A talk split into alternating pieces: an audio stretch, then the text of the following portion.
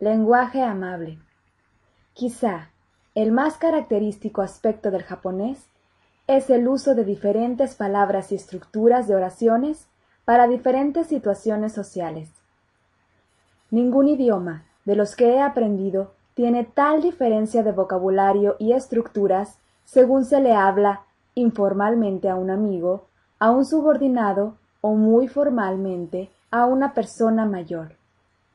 Solamente la palabra yo tiene al menos tres formas de uso común: watakushi, boku, ore, y lo mismo sucede con tú y los otros pronombres. Para identificar estas distinciones, uno debe involucrarse frecuentemente en situaciones sociales que requieran usarlas correctamente.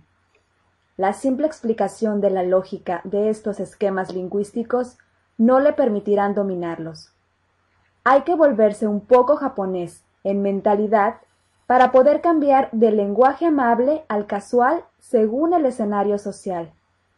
Esto requiere una gran exposición, ya sea en situaciones de la vida real o escuchando material auditivo apropiado. También es necesario que usted acepte la cultura.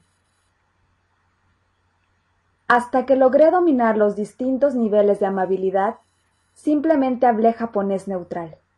De hecho, hasta cierto punto aún lo hago.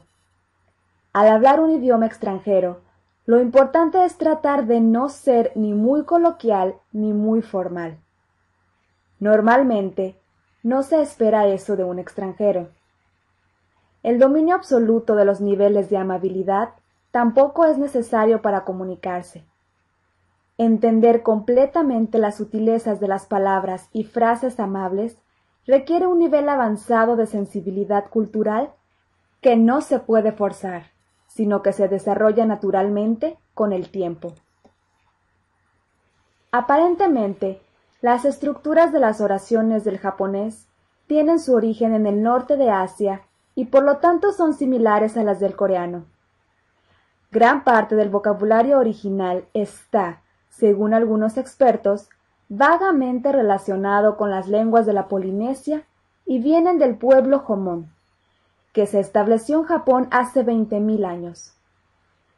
Eran cazadores recolectores que vivieron en Japón antes de las distintas olas de inmigrantes del norte de Asia, llamados pueblos Yayoi. Trajeron con ellos la cultura del arroz alrededor del año 300 a.C.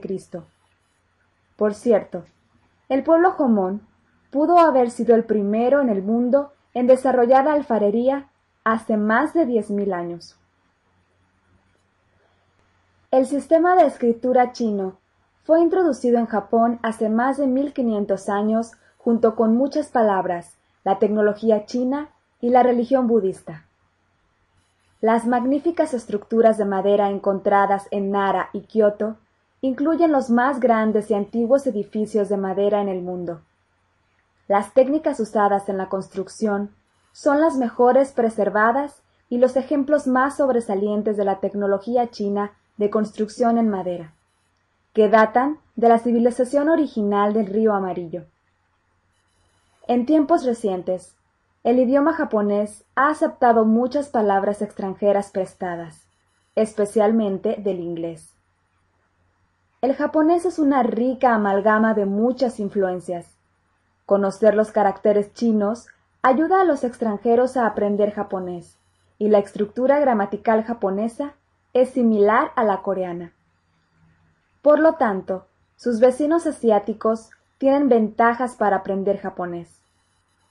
Sin embargo, la actitud del estudiante es un factor más importante que la proximidad geográfica o genética. He conocido muchos extranjeros de otras partes del mundo que tienen una actitud positiva y se han destacado hablando japonés.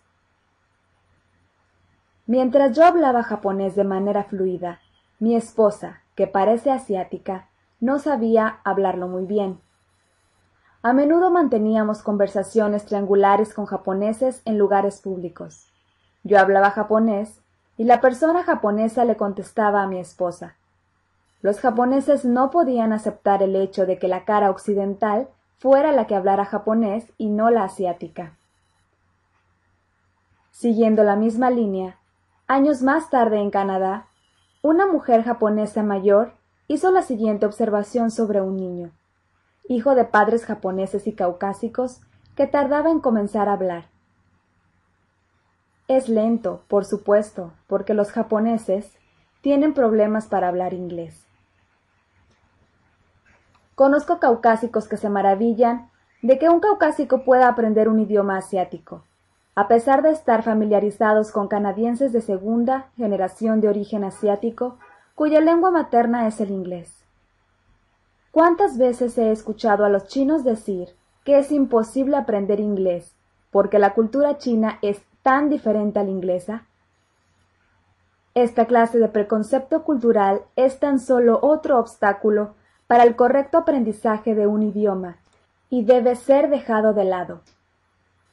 Estoy convencido de que cualquiera, proveniente a cualquier cultura o ámbito y de cualquier edad, puede aprender cualquier idioma si se lo propone.